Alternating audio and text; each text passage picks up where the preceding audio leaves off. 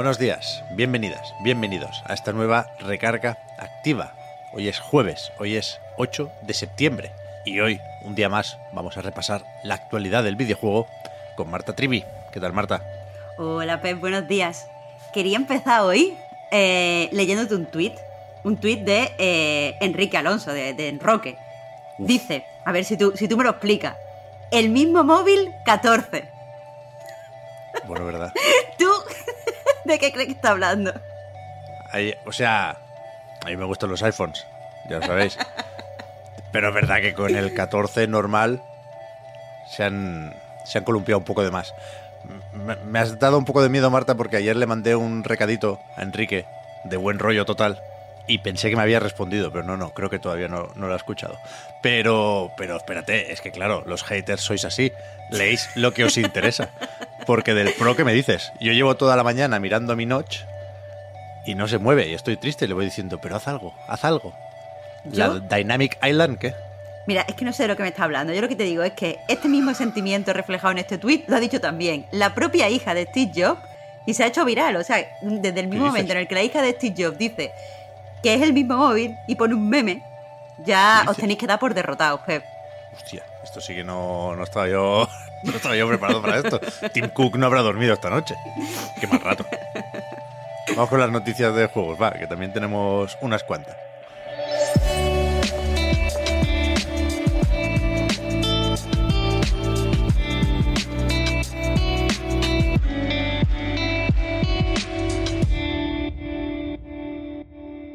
Y que nadie se enfade, ¿eh? que yo ahora también estoy un poco de culo con Apple, más allá de esa falta de novedades en el iPhone 14, porque me han, quitado el mini, vaya.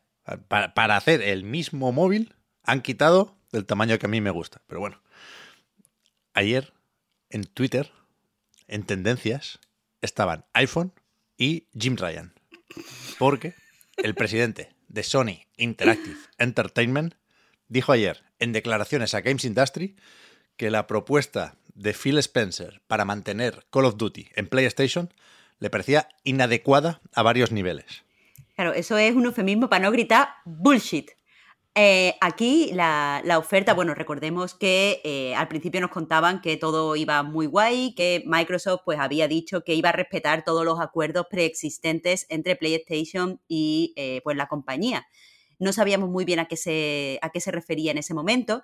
Ahora ya sabemos que eh, mm, le queda poco a, Call of Duty en PlayStation porque más allá de los, de los acuerdos previamente establecidos, solo va a estar tres años. Lo que significa que eh, pues a lo mejor le quedan unos cinco o seis años en la plataforma. Yo no sé si me parece poco, ¿eh? O sea, cuidado, nos faltan datos y todo esto es suponiendo que se aprueba la adquisición por parte de los organismos reguladores y que no ponen más condiciones. Ya veremos, todavía hay muchos condicionales ahí. Pero yo es que podría escribir un libro sobre esto, ¿eh, Marta? Ayer Ojalá. lo del Jimbo a mí me pareció digno de análisis. Pero, es- pero es que a mí no, no me parece poco. Se calcula eso, como decías, Marta, que más o menos el acuerdo promocional que tiene PlayStation con Call of Duty actualmente son unos dos años más. Y después serían esos tres, que no sé si llamarlos de cortesía, pero un poco sí. Quiero decir, Microsoft estaría obligada a hacer, después de pagar 70 mil millones de dólares americanos, solo lo que le piden los organismos reguladores. Y, y si, y si no hay condiciones sobre eso, tres años de mantener Call of Duty en, en la plataforma de Sony, también para, para que Phil Spencer no quede como un hipócrita o como un mentiroso. ¿eh? Él dijo que la propuesta era para varios años, several en inglés. Y tres, me parece más o menos razonable. Quiero decir, es normal que Jim Ryan esté preocupado y que no le guste perder Call of Duty, ¿eh? Pero no sé si cortesía es la palabra, ¿eh? Pero se, se- se entiende que seguramente no estarían obligados a hacer esto. Y en cinco, seis años, yo creo que lo que debería hacer PlayStation es preparar el terreno para ese futuro sin Call of Duty.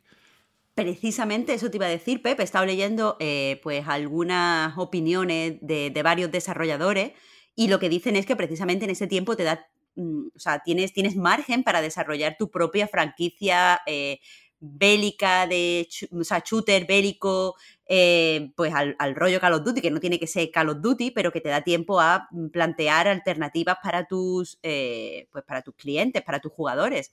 Así que quieras que no, eh, no se puede decir que hayan sido especialmente mal educados desde, desde Xbox.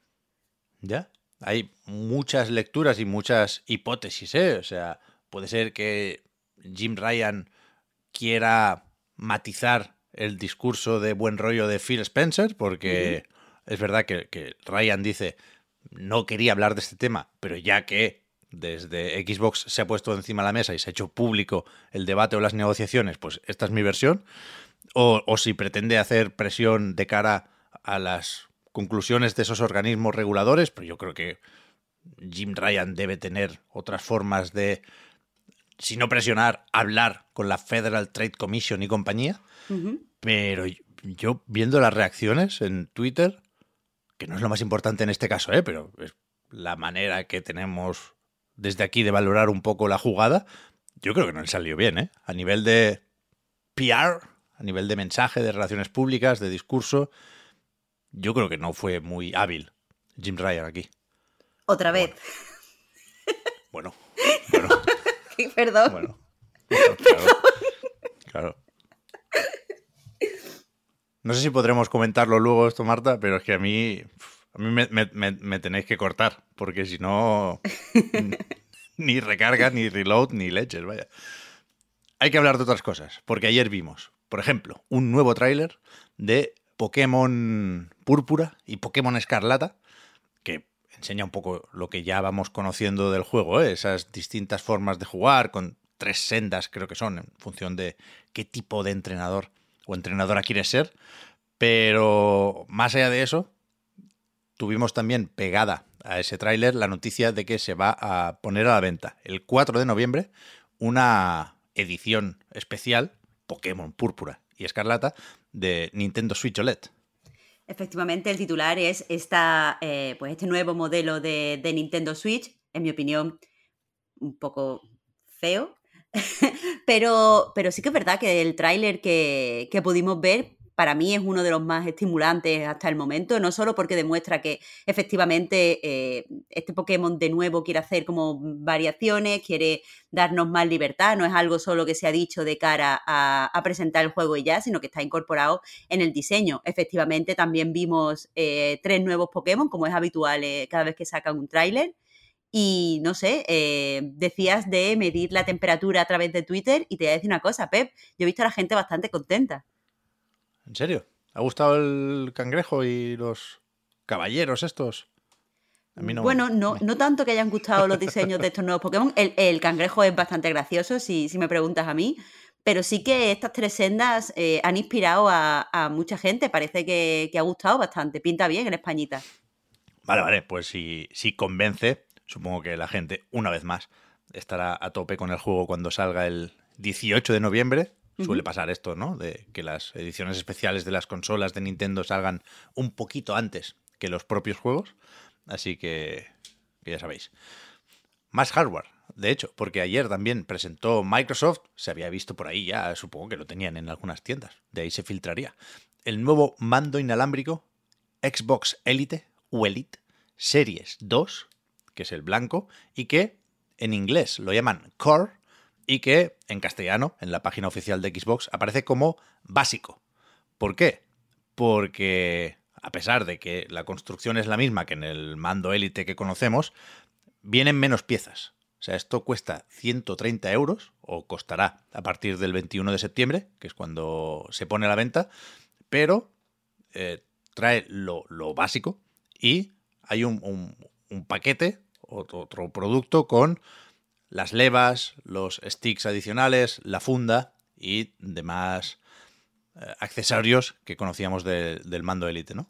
Efectivamente, podemos ver en la página una imagen que sirve de, comparativa para explicar eh, por qué esos 50 euros menos de, este modelo básico y básicamente es lo que tú dices, es el mismo mando, tiene las mismas funcionalidades, pero cuando lo compras pues solo viene el mando, eh, la palanca del mando y el cable eh, USB y ya está, no trae pues ni, ni la cruceta adicional, no trae el enchufe, no trae el juego de cuatro palancas, no trae la base de carga y por lo tanto pues, pues eso, es un poquito más económico.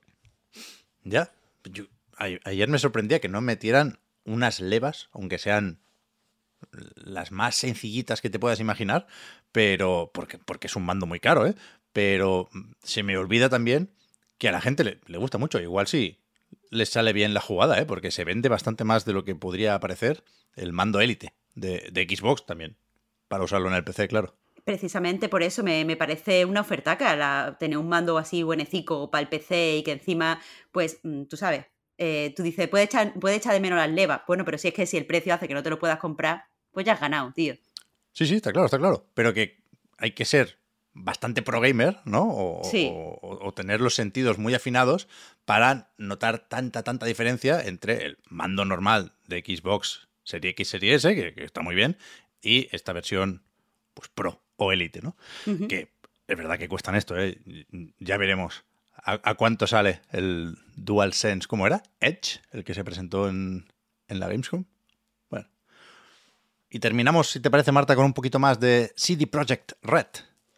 Porque después de esa presentación de Cyberpunk, hicieron ayer otra presentación para inversores con bueno, un poco más de repaso de la situación del estudio ahora mismo, ¿no? De cómo, cómo funcionan y cómo tiran los próximos proyectos lo que se puede, lo que podemos extraer de esta presentación es que ahora mismo CD Projekt Red tiene como dos patas y una está inmersa eh, en The Witcher y la otra, pues dicen que está comprometida, eh, usan ellos mismos esa palabra, con eh, Cyberpunk.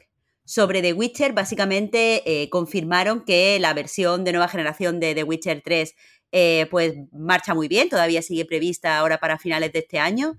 Y también dijeron que más allá de, el que anunciaron, el, título que anunciaron con este A New Saga eh, Begins, eh, pues tienen pensado sacar muchos más juegos, no, sabemos cuántos, pero básicamente ya lo están planeando. Y sobre, sobre Cyberpunk, eh, pues esos reiteran su compromiso y dicen que seguirán trabajando en la franquicia más allá de esta expansión. Aunque también decían, y me sorprendió porque yo pensaba que la intención inicial era hacer más, que será la única expansión en principio para Cyberpunk, ¿eh? que puede haber más actualizaciones para arreglar o ahora más bien mejorar cosas del juego, pero nuevas historias, en principio solo será esta, ¿no? La del Phantom Liberty. Mira, no sé qué decirte, Pep, porque una cosa que ponen en el documento es Major DLC. Y no sé si es que tienen pensado Minor DLC o, es simplemente una forma de, de hablar, ¿no? No sabría qué decirte. Yo creo que tienen ganas de irse al Witcher nuevo, ¿eh? Sí. De Unreal Engine, que volvieron a publicar ayer esta gráfica que me parece bastante curiosa, como unas barritas eh, pintadas para enseñar cuánta gente del estudio está trabajando en cada proyecto y, y ahora mismo la mayoría está con esa expansión de Cyberpunk. Quiero decir que de unido parece considerable el equipo que está ya con el nuevo Witcher, pero no, no es lo suficiente como para sacarlo pronto para que nos entendamos. Yo creo que todavía faltan unos añitos para saber qué pasa con ese medallón de, ¿qué era? ¿El gato? ¿El lince? El que estaba en la nieve ahí medio tapado. Ya lo veremos, ya lo veremos. Lo que veremos también en un ratito, pero no, nos da tiempo de meterlo en la recarga, Marta, porque se, nos hace tarde, es el nuevo Yakuza, que se va a enseñar en un directo previsto para qué? La una del mediodía, hora española, creo efectivamente, a la una del mediodía tendremos pues un poquito de novedades donde se revelará no solo parece un nuevo título, sino eh, el futuro de la saga en general. a ver cómo, le van las cosas a Ichiban. Mañana lo comentamos. Supongo que esto, bueno, no, se adelanta bastante al Tokyo Game Show. Creo que va por su cuenta. Pero eso, ¿eh? el eventito de hoy, hasta donde tengo yo en mente, es este. Mañana toca lo de Disney, y después nos meteremos ya, bueno, después Ubisoft Forward y después ya con el Tokyo Game Show. Voy haciendo un poco de repaso mental para situarme yo también, ¿eh, Marta? Que hay mucho, mucho ventito. Hombre, mucha actualidad como a ti te gusta, Pep, como nos gusta aquí en el Recarga. Y encima va diciendo sus cosas el Jimbo también. Ya verás, tú que... qué días más buenos nos esperan. A ver la réplica de Phil Spencer, a ver qué pasa aquí. A ver si dice, pues ahora ni tres años ni uno, venga. Si no, si no lo quiere, si no lo quiere para mí, vaya. ¿Te imaginas que esto es lo que hace que Phil Spencer se quite la careta? ¿Cómo? ¿Que no me quieres de bueno? Pues ya verás. Pero es que no sé, no sé. No, a mí no me parece mal, tres años, me parece razonable. Pero bueno, Sí, sí. a ver, lo comprado tú, Jimbo. No sé. y ya está. A ver si, si nos lo cuentan un día, veremos cómo va avanzando la cosa y por supuesto a los jefazos de Xbox y PlayStation, lo mismo que a nosotros, les queda estar atentos a lo que vayan diciendo la FTC y la CMA y los de Brasil y demás organismos reguladores. Ya os iremos contando eso, faltaría más. Muchas gracias de momento por haber comentado hoy la actualidad, Marta, y hablamos ahora. Muchas gracias a ti, Pep. Hasta mañana.